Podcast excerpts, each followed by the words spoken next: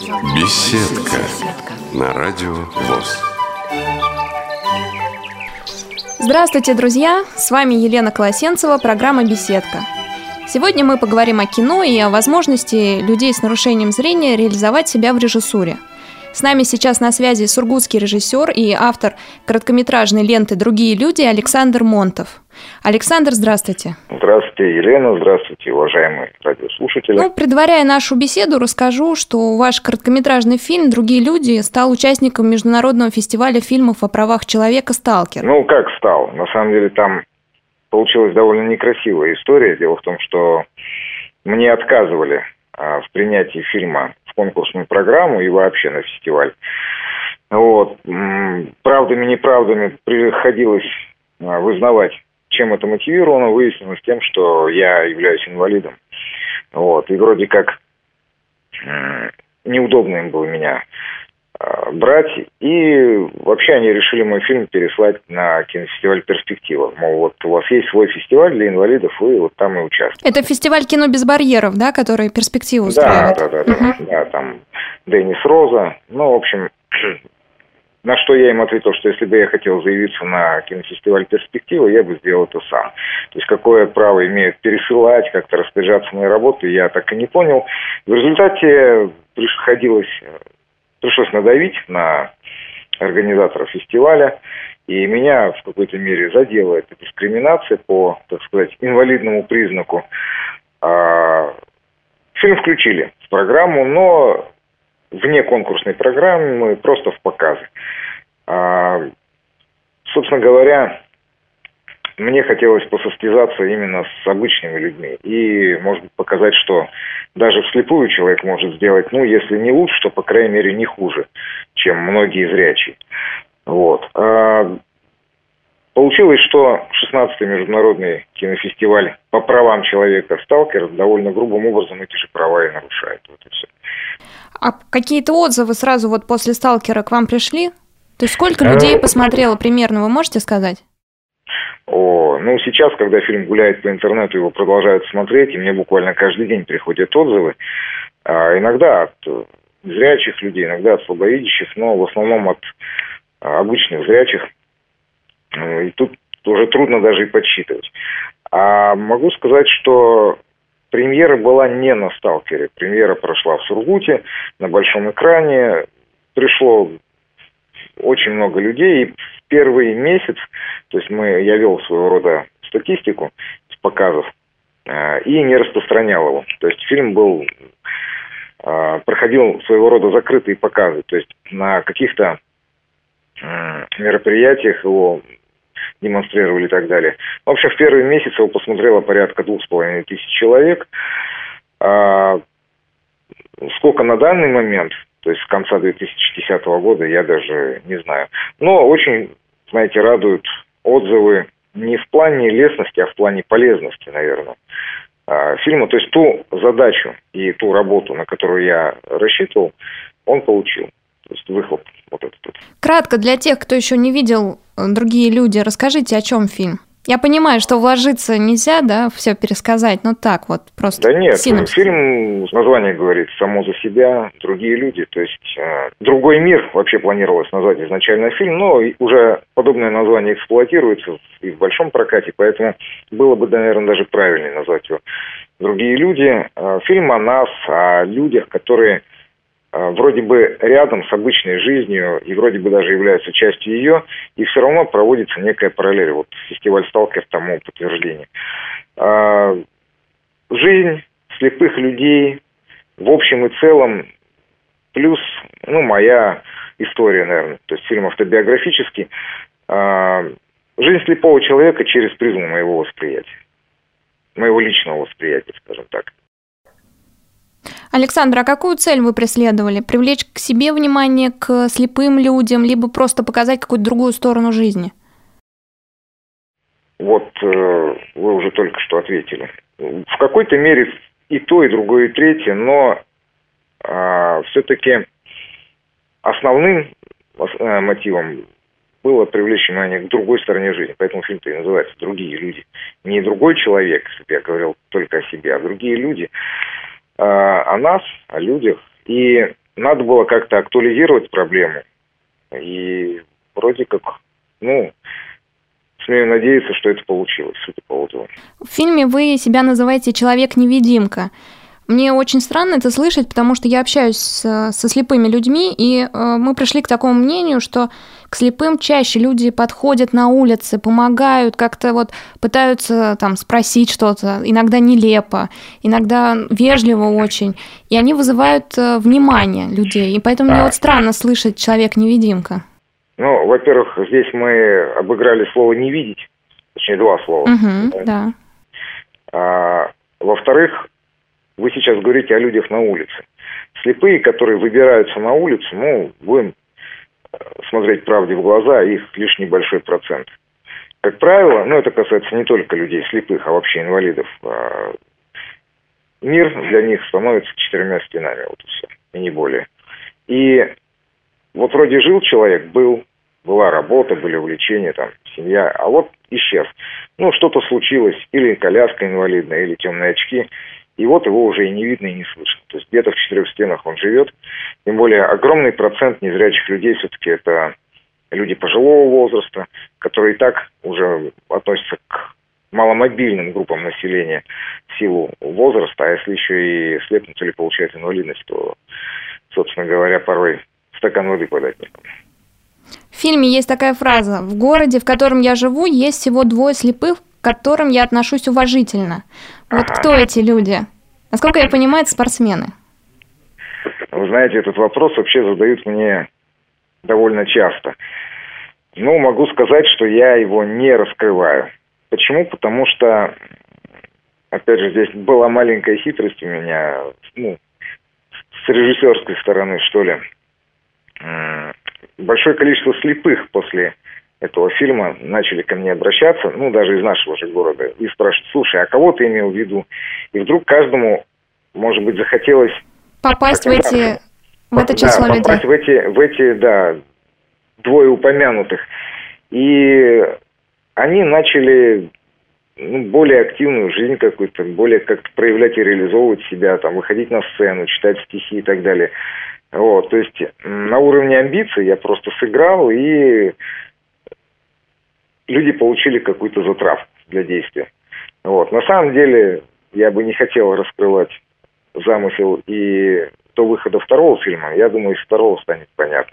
Хотя эти люди в фильме промелькнули, на самом деле. Там буквально. Кадры. Буквально да? кадры, да. Насколько я поняла, фильм снимался в Москве и Сургуте. Да. Вот сколько по времени заняла съемка всего дней? Может, а, месяцев?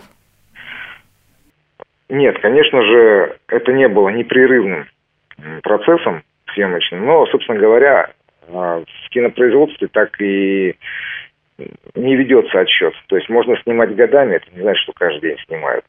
Вообще, я потом посчитал, сколько у меня чистых съемочных дней вышло. 24 а, съемочных дня. Но это на протяжении нескольких месяцев. Очень много осложняла погода в Сургуте. Вот, и и у монтажера, у оператора, и у меня у нас есть своя работа и своя занятость, и надо было согласовывать. То есть это все в порядке какой-то дополнительной занятости киносъемка получается. Собственно говоря, это же происходит и со вторым фильмом. У меня все люди, задействованные в проекте, имеют там какую-то основную работу, свои проекты и так далее. То есть мы просто выбираем время, я координирую съемочный процесс, вот, или процесс монтажа и так далее, озвучки. Вот. Чтобы всем было удобно, встречаемся и делаем. Ну, вот над вторым фильмом я работаю уже, ну, скоро 11 месяцев будет. Как называется фильм, или это для нас загадка пока? Нет, не загадка. Вы же заходили ко мне на страничку ВКонтакте, там есть даже кадры из нового фильма. Фильм будет называться «День». Это один день из жизни трех слепых друзей. Двое из которых были упомянуты, как раз войдут в этот фильм, правильно? Конечно. А оператор тот же? Нет. Операторов у меня вообще там человек семь, я, по-моему, посчитал. А, очень много сложностей у меня с операторами возникает, причем не в силу, как ни странно, да, моей слепоты, а в силу дезорганизованности людей. Вот и, может быть, нежелание, неумение работать и так далее. Потому что я довольно требователен. Если человек что-то обещает и берется, значит, пусть делает. То есть потом каких-то послаблений для себя самого я не терплю. Это раз. Два, это то, что многие отказывались просто там, ну, не совсем э, испытывая какой-то интерес к процессу. Вот, то есть был у меня довольно толковый парень, он хорошо снимает, но ему это не интересно, понимаете, вот не его. Ему интересно снимать там э, рок-группы, металл-группы, какие-то рок-фестивали, сейшены, тусовки и так далее. Вот это его. А снимать фильм о жизни трех слепых друзей, там, один день из жизни, ну, то есть он просто прямо говорил, я вот это снимаю, потому что у тебя сейчас оператора нету, и да, я тебе помогу, но, опять же, это порождает какую-то нервозность на съемочной площадке, а, напряжение. Ну, в результате, вообще, если честно, это так должно было быть.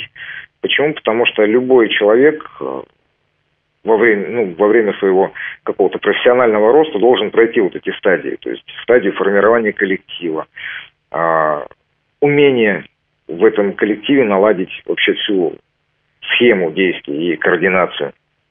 Вот. Умение работать в связке. То есть э, там еще и личных моментов много. Вот. Если, скажем, между оператором и монтажером будет антипатия, ну, работа будет очень затруднена. Вот. И процесс утрясания всех вот этих вещей, он естественен. То есть вот сейчас тот творческий коллектив, который сформировался и остался, ну, я понимаю, что я бы закончил работу намного раньше, если бы он сложился изначально. Но это эволюция. Я методом проб и ошибок вот наконец добился. А сколько всего человек задействовано в проекте? О, ну, довольно много. То есть вас интересует актерский состав или, или рабочая группа? Или... Рабочая группа меня скорее интересует. Ну, на данный момент у меня два оператора, один монтажер, один звукорежиссер, ну и я. То есть, в принципе, если эти люди обладают достаточными профессиональными навыками, этого, ну, с головой, более чем. А, первый фильм мы делали вообще вдвоем. Я и монтажер, он же оператор. Евгений Михаличенко так был. Вот. А так, конечно же, так или иначе, ну и в той или иной мере будут задействованы и другие люди э, в проекте. Но вот основных, основной костяк, это вот мы. По сути, четыре человека, могу даже сказать три, потому что один оператор на подхвате, он так запасной, два брата. Вот. А основной он один. Но фильмами вы же не зарабатываете, поэтому мне интересно, как вы смогли сплотить такую команду? Все ли это волонтеры? То есть вы же не платите им зарплату, я так понимаю? Почему? Платите. Плачу конечно. Ага. Интересно. Ну, не всем, допустим, а, у меня есть там оговоренный... А, монтажеров тоже было два. Один сменил а, место жительства, он уехал в другой город. То есть мы с ним рассчитались, и все, все у нас хорошо. Вот. Монтажер, который сейчас работает, ну, могу сказать, что первый, ну, он неплохую сумму получил, и он получил гораздо больше, чем он зарабатывал там в месяц работая на местном телевидении. Но мне было в радость таким образом человека как-то отблагодарить и, может быть, помочь ему обустроиться на новом месте. А второй монтажер, который сейчас работает, а, он на порядок выше как профессионал, но он упорно отказывается от денег, хотя некую сумму мы с ним оговорили, конечно же.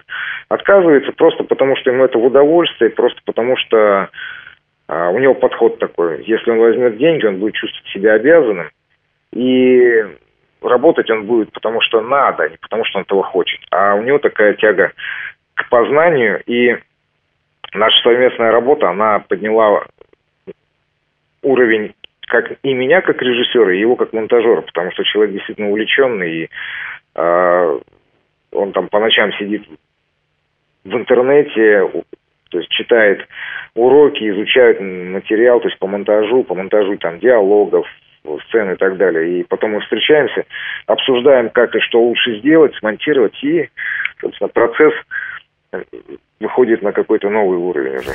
Вы слушаете Радио ВОЗ. Наш адрес в интернете www.radiovoz.ru Напомню, что мы беседуем с режиссером и автором короткометражной ленты «Другие люди» Александром Монтовым. Александр, а скажите, вы надеетесь выйти на широкий экран? Конечно. И вот фильм «Второй день», он рассчитан, это короткометражка или это полный метр? Нет, это полный метр, это художественный фильм, на самом деле, то есть это уже не документалка. Хотя, вы знаете, первый фильм я бы тоже не сказал, что он документальный. Почему? Потому что были постановочные моменты, и была компьютерная графика и так далее. То есть это скорее экспериментальный фильм, ну, ближе к публицистике, чем к документалке. Но, честно говоря, я мне, в общем-то, все равно, как его обзовут. Главное, чтобы он приносил какой-то результат и удовольствие людям. А второй фильм, он полностью будет переозвучен, то есть абсолютно полный постпродакшн, и играем мы, в общем-то, все сами себя, все участники фильма. Ну, практически э, все герои фильма, они либо играют сами себя, либо имеют а, под собой реальный прообраз в жизни. Я смотрела фильм о фильме ваш а, по поводу других людей, и там был такой кадр в конце, когда к вам подошли милиционеры, да, и сказали, здесь нельзя снимать, это переход. Да. У вас были еще такие моменты, когда вот э, вам запрещали снимать, э, Ой, фотографировать, конечно. проходить? Это постоянно, особенно в работе над вторым фильмом, я с этим сталкиваюсь. То есть первый, э, первый фильм там, ну, помимо милиционеров или кто там, шерифы теперь, полицейские. А, причем самое интересное, знаете, что на самом деле мы все отсняли на тот момент, что, опять же, не самым лучшим образом а, демонстрирует работу этих самых сотрудников полиции, которые нас просто прошляпили. То есть мы там отсняли все буквально. И я специально включил этот момент в фильм о фильме. И уже выходя из метро в переходе, помните момент, когда я в фильме говорю о том, что очень часто выручали девушки на звонких каблучках. Мы поставили камеру и стали ждать вот этих вот людских потоков, чтобы поймать кадр, какие-нибудь красивые женские ножки на каблучках и вставить фильм. Вот там-то они нас и поймали, и то увидели в камеру. Вот. После чего мы прикинулись ящиками, там, и как так, здесь же переход. Я э, специально сказал, что, мол, ребят, тут же переход. И мне было интересно, они сейчас вот поправят меня, что э, вы вообще-то снимали и внутри метрополитена или не поправят. Они не поправили, то есть они нас даже не видели там. Вот. Ну, говорю, ну ладно, хорошо. Там. Ну, если честно, материала уже нахватали, ножки вы уже в фильме там видели с каблучками. Ну, говорим, да, извините, все, мы пошли. А, хотя бывает там...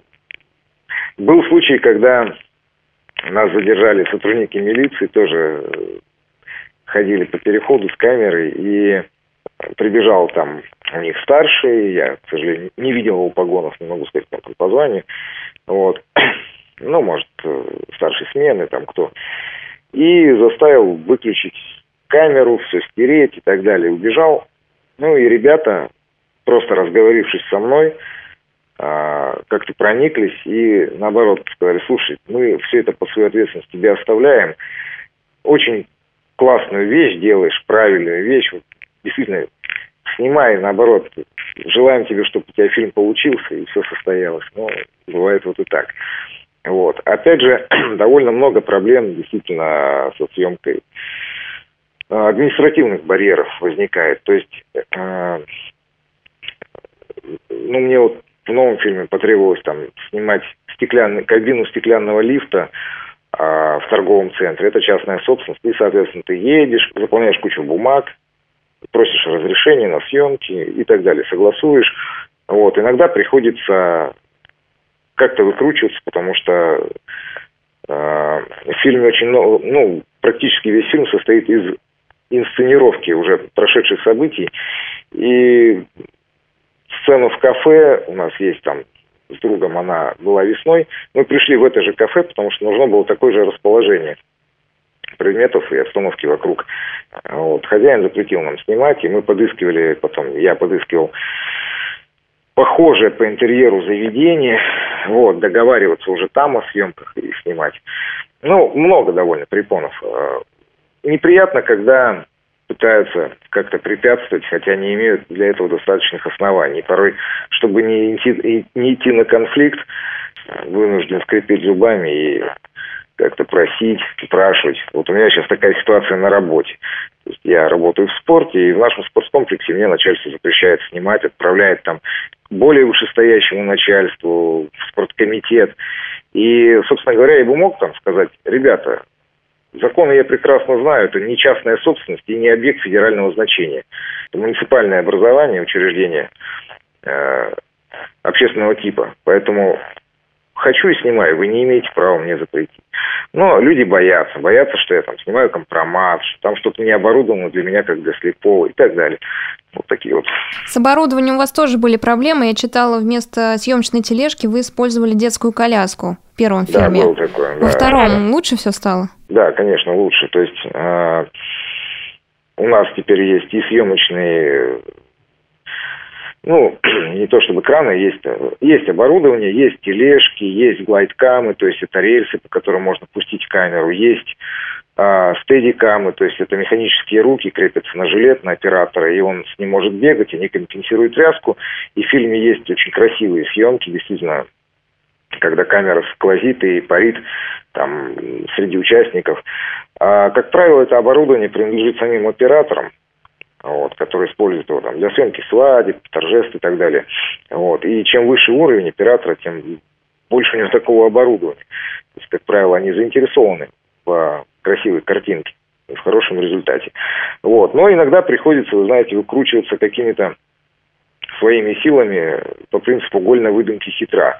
То есть, если в первом фильме я, допустим, ставил камеру на коляску, и мы включали стабилизатор, изображение, и потом еще дополнительно стабилизировали в программе монтажа, чтобы не было тряски, что, собственно, в кино считается браком, вот, то, учитывая масштаб и размах второго фильма, где там а, для съемок поднималась и вертолетная техника и так далее.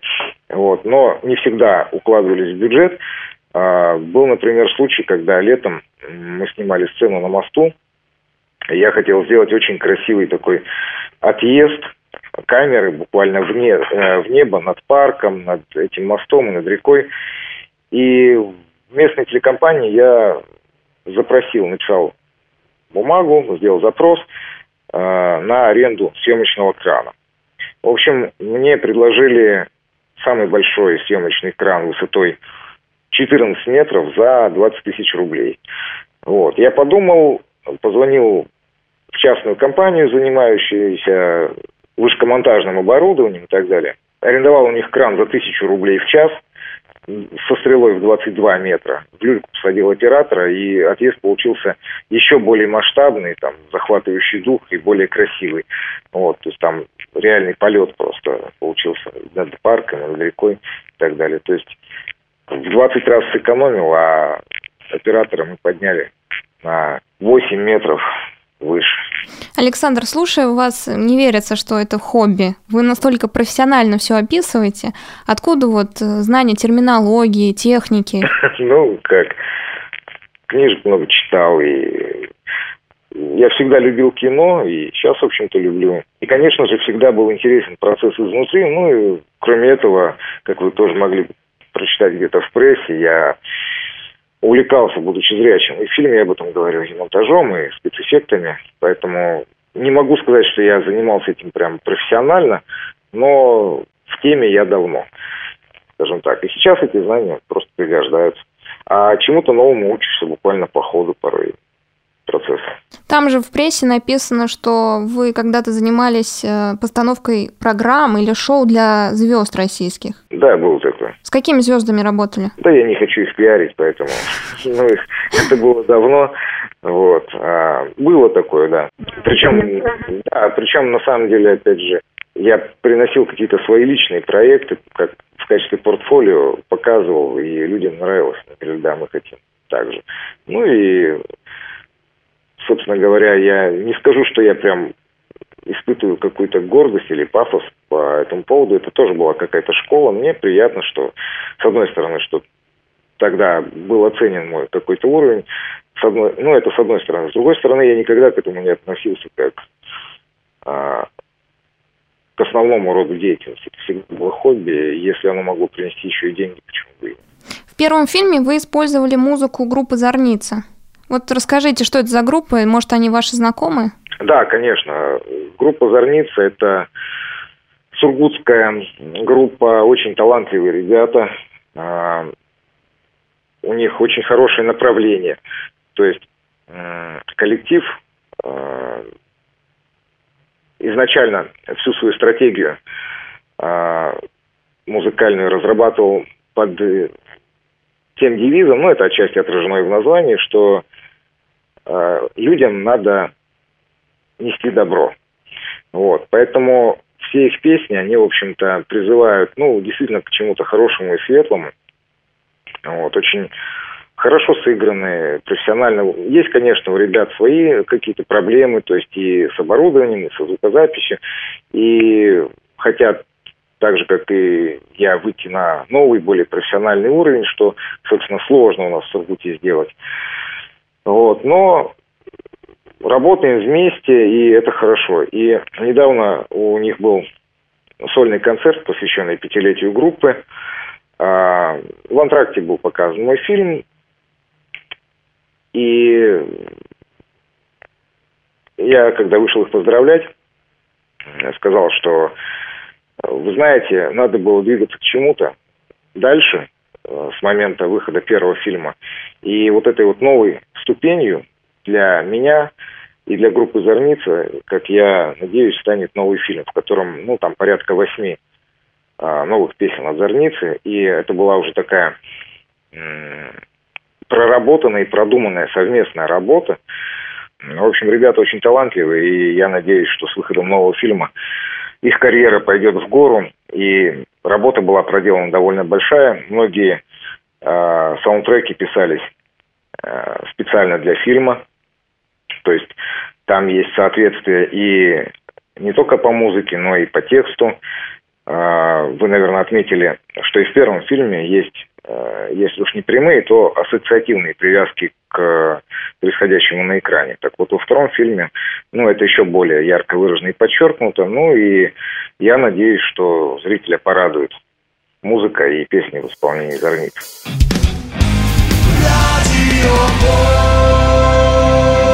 Напомню, друзья, что мы беседуем с режиссером из Сургута Александром Монтовым.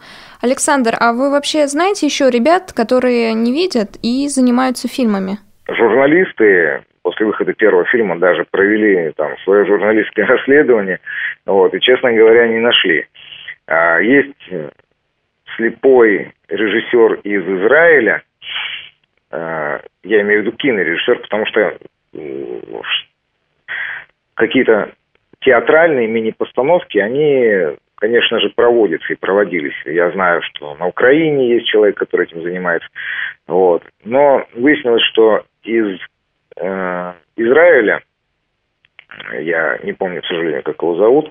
Режиссер, ну, во-первых, он тоже занимается больше театром, у него есть, были какие-то видеопроекты, ну и к тому же он не тотальник все-таки, у него есть достаточное зрение. Из тотальников нет, никогда больше не слышал ни о ком, может быть, таковые и есть, но я знаю, что после выхода первого фильма очень многие принялись, ударились в эту стезю, и уже позже, да, такие люди появились, вот. Кто-то спрашивал даже советов, как монтировать, как снимать. Некоторые даже своего рода, ну, в общем, присылали мне работы. И как они вам? Для того, чтобы я ознакомился. Ну, я... Ну, что я могу сказать? Ребята молодцы в любом случае. Все с чего-то начинают. То есть так. Понятное дело, что я не могу говорить, что они там на профессиональном уровне сделаны, но сам факт того, что а, люди начали этим заниматься, это это прекрасно, понимаете, то есть, что как-то фильм на них подействовал и сподвиг их к этому, это очень замечательно. Еще один герой вашего фильма – это Харек Мотька. Как у вас появился столь замечательный зверек? Харек Мотька? Да. А, ну, сразу скажу, это она. Ага. вот, значит, э, зверек появился так, что он стал, ну, ему был еще месяц, он был еще маленький, и он стал не нужен. И я согласился его взять, и когда это чудо появилось у меня дома, я думал, нафига я согласился вообще, что я с ним делать буду, вообще не знаю. домашних животных-то у меня особо никогда не было. Что с ним вообще делать? Ну, а сейчас э, мы не разлей вода, и она признает, в принципе, только меня, вот, как хозяина. Если кому-то и демонстрирует какую-то ласку, тоже только мне. Ну, своего рода такая преданность а, у нее есть. А, после первого фильма тоже спрашивали про Харька, и я в шутку где-то в прессе сказал, что Харек у меня получил приз за лучшую роль второго плана. Я купил ей сырую курицу, и, знаете, это даже напечатали где-то. Вот. И надо сказать, что в новом фильме Харек тоже играет очень хорошо сам себя. Вот. И, ну, знаете, приятно, когда зритель смотрит, они там улыбаться начинают, смеяться, детей радуют такие кадры. Ну, и если уж во втором фильме я, опять же, поскольку мы играем все сами себя, и я в том числе, то вот он я, а вот он мой корек. Ну, живем. Я рад, что вам понравился. А сколько Мотьке лет? А, весной будет три. А, три годика всего, да? Да. А за второй фильм интересно, что он полу... она получит? За второй фильм? О, я не две знаю. Две сырых курицы. Может быть, две сырых курицы, может быть, один большой-большой Оскар, вырезанный из свежего огурца, потому что она за них родину продаст, как ни странно. Вот э, есть у нее такие а, странности в поведении. Вот огурцы любят сырые. Ну, это будет даже хохма, наверное, да, потому что один Оскар у меня есть. ну, понятное дело, что не голливудский, но получил на одном из фестивалей.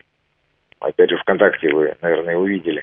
Вот. А у Мотики нет Оскара. Ну, что поделать. А вот этот фестиваль это Сургут киношот или еще да, какой-то? Да, да, да. да. Су- Сургутский такой чисто фестиваль, да? Ну, нет, на самом деле статус он имел там чуть ли не всероссийского, и работ было заявлено из других городов много. Вот, просто проводился в Сургуте, поэтому так называется. Александр, а вот э, свободное скачивание фильма в интернете – это ваша позиция или случайность? То есть вы специально его выложили или все-таки его скажем, по-русски сперли? Да нет, никто его не спер. Вообще, а, я собирался заявить первый фильм еще на различные фестивали, и, собственно говоря, надо было, наверное, это сделать в свое время. Но, учитывая там то внимание, к которому я, в общем-то, не привык и отношусь, ну, как-то скромно, которое на меня обрушилось после первого фильма, он меня самого начал раздражать. Вот я думаю, да блин, а, приятно, конечно, что заходя в кафе, к тебе подходят люди и там отзываются хорошо. Вот, и приятно, что не только слепых людей на что-то ты можешь сподвигнуть, потому что были такие, что подходили и говорили, знаете, там, вот я был в какой-то такой депрессии, мне что-то все надоело. Вот, и после просмотра фильма я получил такой пинок под пятую точку, что прям вот жить захотелось. Ну, это хорошо, конечно. С другой стороны, я думаю, да сколько можно? Другие люди и учебные заведения просили его для показа и так далее. Вот. Я думаю, все, надо что-то новое делать. И я со свойственным мне там, рвением принялся за новый фильм, он меня всего поглотил. И как-то забил я на все эти фестивали, думаю, да какая разница, всех денег не заработаешь, то есть даже если бы он что-то принес, это было бы хорошо, потому что, допустим, а, фильм получил государственную премию «События года», которая вошла в бюджет нового фильма. Вот, и бюджет таким образом бы расширился. Но, знаете, деньги у меня не самоцель. И через некоторое время э, напряженной работы над вторым фильмом, я думаю, ну а что что теперь уже там фильм-то скрывать? До этого я не хотел его выкладывать в интернет, хотя знал, что я это сделаю, потому что он еще не прошел фестивали, вот, и если бы он был в публичном доступе, то глупо было бы надеяться, что где-то он станет новинкой, если все посмотрят. Вот. Я думаю, ну, на фестивале не заявил, и народу не дают. Что за дела? Выложил его в конце прошлого года на рутрекер. То есть он там лежит полной DVD-версии, там, с дополнительными материалами, и для глухонемых там есть русские субтитры, и для иностранцев есть английские. Э, и менюшка, я отдельно ей горжусь, потому что она сдизайнена мною, как и обложка фильма. Вот. Там руки, которые держат э, надпись «Другие люди», на самом деле держали, это мои руки, они держали коробочку с подмази финалгон.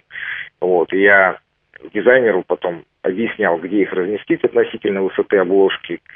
А вот здесь вот стираем коробочку, вставляем 3D буквы шрифтом Impact металлизированным другие люди, так, чтобы было видно нижнюю кромку, чтобы подъем задать и так далее. Вот. То есть, если зритель хочет получить, ну, какое-то, не знаю, полное представление о работе, там, кстати, есть для тотально незрячих э, на DVD-версии аудиоверсия сценария, то есть слепых и слабовидящих. То есть, где я попытался отобразить, ну, операторскую работу, например, то есть как построен кадр и так далее ну, в какой-то свободной такой литературной форме, как аудиокнига. А если интересно, скачайте и там распространяйте, раз уж пошла такая пьянка, и фильм начал гулять. Но, опять же, видите, я выложил на рутрекер, и я очень не хотел, чтобы фильм пошел гулять по контакту, потому что мне не совсем нравится система кодировки изображения ВКонтакте, видеокодировки, потому что, как правило, там начинают сыпаться квадратики и так далее. А я довольно много внимания уделяю качеству изображения. Вот, для меня это очень принципиально. Ну, потом я понял, что шило в мешке не утаишь, и уже разные люди начали его там перегонять, а, там и другие видеоформаты, и заливать потом в контакт, и уже там смотрю, он не только в Сургуте, он где-то и в Краснодаре, и в Москве, и там, и сям. Я думаю, ну и ладно. Что. И даже у меня на страничке, вот я его выложил на ВКонтакте, я имею в виду, выложил на стену, я взял его у страничке.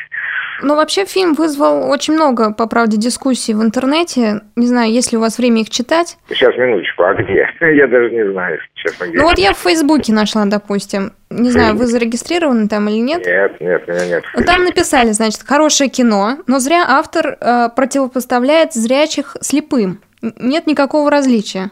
Вот мне интересно, вы действительно хотели противопоставлять зрячих слепых и слепых? Нет, что вы, мне, ну, очень интересное мнение. А наоборот, я как-то пытаюсь подчеркнуть тот момент, что, да и вы, наверное, это заметили из фильма, что слепой человек может порой не то, что не уступать зрячему, а даже в чем-то его превосходить. То есть а, вот этой вот вот этой четкой границы нет. И наоборот, говоря о невидимой стене между нами, э, я, по-моему, вот всем и текстом, и картинкой пытаюсь разрушить вот эту вот стену, понимаете, стереть эти границы. Пытаюсь до человека донести, что э, настолько эта невидимая стена, она надумано, но, кстати, со стороны зрячих людей, вот, как правило.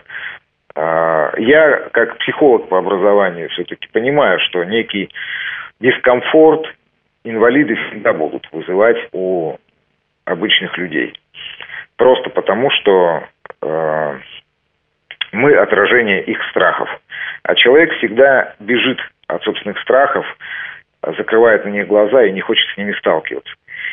И, ну, как ни крути, это есть, чего уж отрицать. Вот, поэтому остается только вот таким образом разрушать стереотипы. Вообще, из мнений, которые я слышал, там много чего было сказано. Кто-то говорил, да вот там, надо же, слепой стреляет, это вообще все подстава и постановка. Вот, и ну, я вот это улыбался и пожимал плечами, потому что я не могу каждому объяснить и до каждого донести, что, ребят, когда вы слышите о том, что в спецназе практикуются ночные стрельбы да, на звук, вот, вы говорите, о, классно, но ничего такого в этом не видите. А слепой стреляет, надо же, невозможно. А разница-то в чем? Что там в темноте, что здесь в темноте.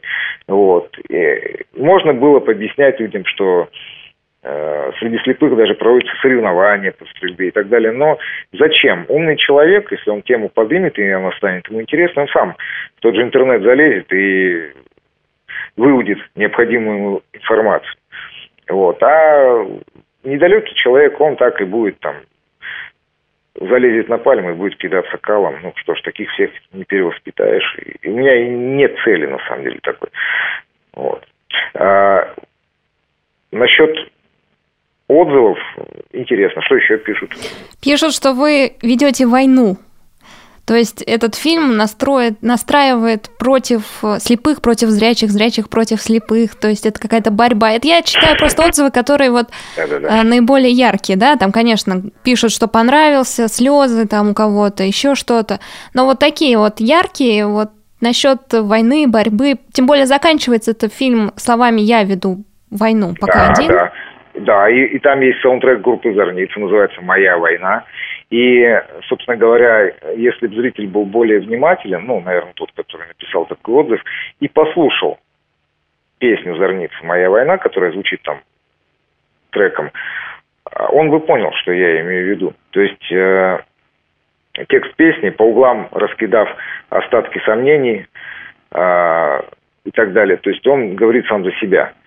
Это война самим собой, а не со зрячими. То есть моя война. И в конце я говорю, ну, пока это моя война, да. То есть это война с самим собой, с обстоятельствами, с ленью, с отчаянием. Ну, со всем тем, с чем пусть я уже не сталкиваюсь и давно уже переступил этот рубеж, а многие, скажем, недавно ослепшие, им еще это предстоит. И в фильме я таких людей отчасти просто подготавливаю ко всему, что с ними может произойти, и что и друзья отвернутся, и не удивляйтесь просто умейте находить плюсы в минусах. Никакого противопоставления зрячим абсолютно там нет. Пусть, пусть внимательнее смотрят и слушают. Вот и все. В эфире Радио ВОЗ. Мы сердцем видим мир земной, а звезд хотим рукой касаться. Вы слушаете программу «Беседка». С вами Елена Колосенцева. На связи с нами Сургут, режиссер фильма «Другие люди» Александр Монтов. Александр, а скажите, у вас есть любимые фильмы и любимые актеры?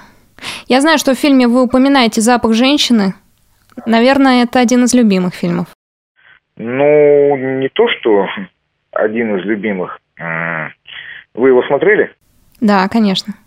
Вот. А, во-первых, тематика фильма нам знакома да, то есть для слушателей, которые не смотрели, рекомендую посмотреть а, фильм о незрячем, ослепшем в результате несчастного случая а, по собственной же вине военным, а, который берет себе в сиделки, нанимает, грубо говоря, там школьника. И довольно сильный психологический а, сюжет, и очень много знакомого нам, как тотальникам, ну и вообще незрячим людям ситуаций. И фильм, безусловно, классный. Но вот Аль Пачино – это один из любимых мой актеров.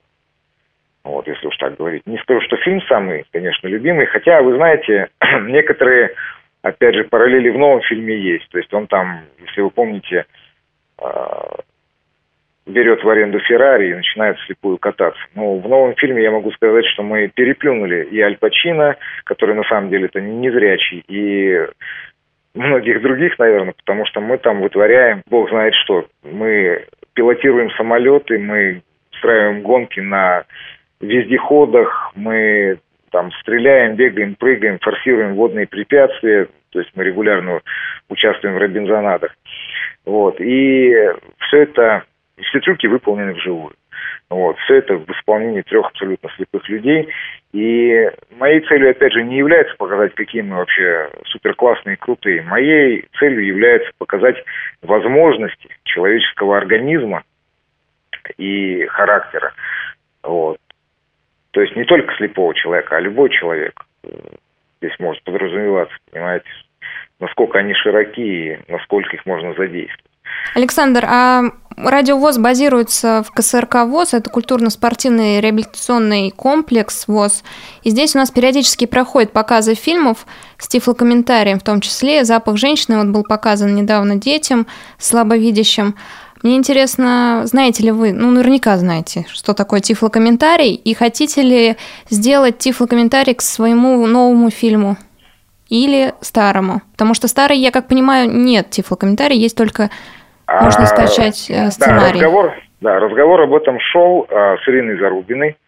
Вот, они на радио Рансис а, хотели сделать радиоверсию первого фильма, а, то есть тифлокомментарий, но и они потом поняли меня в этом. Я в общем-то, дал согласие, но не поощрил.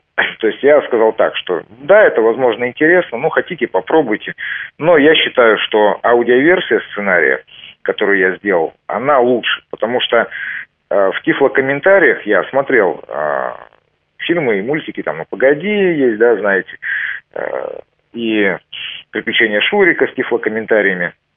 Да, некую дополнительную информацию мозг получает, но если брать меня как режиссера, то отдельным предметом гордости э, в работе и сложности в работе является операторская работа, которую я руковожу вслепую. То есть как поставить свет, откуда, э, из каких ракурсов будет снимать камера и так далее, что будет в кадре. И вот эту операторскую работу я очень хотел передать э, людям с полной потерей зрения.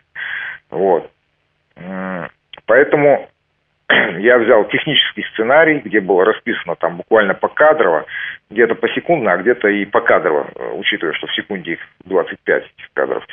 Вот. И его было бы, конечно, скучно читать. То есть там кадр первый, там камера так-то, ракурс в три четверти и так далее. Я попытался сделать такой, ну, более литературный вариант, что ли. И мне кажется, ну, он в любом случае будет лучше. Э, насчет второго фильма я не знаю, потому что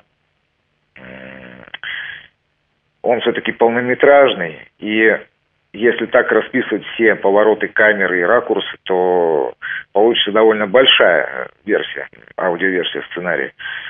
Вот, то есть я думал об этом, но решил пока не заморачиваться до выхода фильма. А когда выйдет, я вот сяду, подумаю, может быть, действительно а, сделать тифло-комментарий, но такой более подробный. То есть э, даже смотря, отсматривая так для примера те же работы с тифлокомментариями, замечал некую такую эволюцию. Смотрю, вот в более ранних версиях, допустим, они более скудно описаны. А потом, смотрю, начали уже описывать детали одежды, элементы там и так далее. Какие-то действительно, ну, ракурсы новые а, стали проскальзывать. Вот. Это хорошо, потому что операторская работа, ну, мне кажется, вот слепому человеку это будет интересно. И это, сами понимаете, что особо актуально в нашем случае. Ну и само по себе передача материала, оно подчеркивает.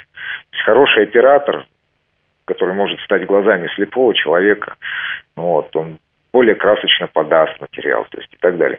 Ведь есть очень много э, в кино приемов, рассчитанных именно на визуальное восприятие, на то оно и кино, да. То есть можно человека снять снизу вверх, э, можно снять сверху вниз. И в первом случае он будет казаться там большим, мощным и сильным, как Гоша Куценко, который в жизни там метр семьдесят. Вот. А можно наоборот. А, можно играть с пространством, там, можно подчеркнуть там колоритность персонажей. У меня вот, допустим, есть друг в новом фильме, а, он довольно крупный, там, 125 килограмм, ну, при, рест, при росте где-то метр восемьдесят три, он повыше меня, вот, но если в кадре я становлюсь чуть позади него, то он вообще кажется гигантом, понимаете, вот, вот эти вот вещи охота передать зрителю, то есть, чтобы он, ну, ни в чем не чувствовал себя обделенным, и в этом мне было бы классно. Вот, знаете, я такой, и зритель такой. И я вот для него постарался и сделал все, что мог. Александр, наша беседа подходит к концу, и вот под занавес э, беседки хочу вас спросить, что вы посоветуете людям с нарушением зрения, которые хотят взять камеру и начать снимать? Или попробовать себя в режиссуре? Вот какие советы дадите им? Наверное, самый первый, самый главный – не относиться к проекту как к коммерческому. Вот. А люди, которые изначально занимаются творчеством ради денег и славы, как правило, ничего не добиваются. Если ты занимаешься творчеством ради творчества, и у тебя действительно есть талант, это будет отмечено, тогда и деньги, и слава придут сами. Хороший совет. Я с вами, наверное, соглашусь. Спасибо.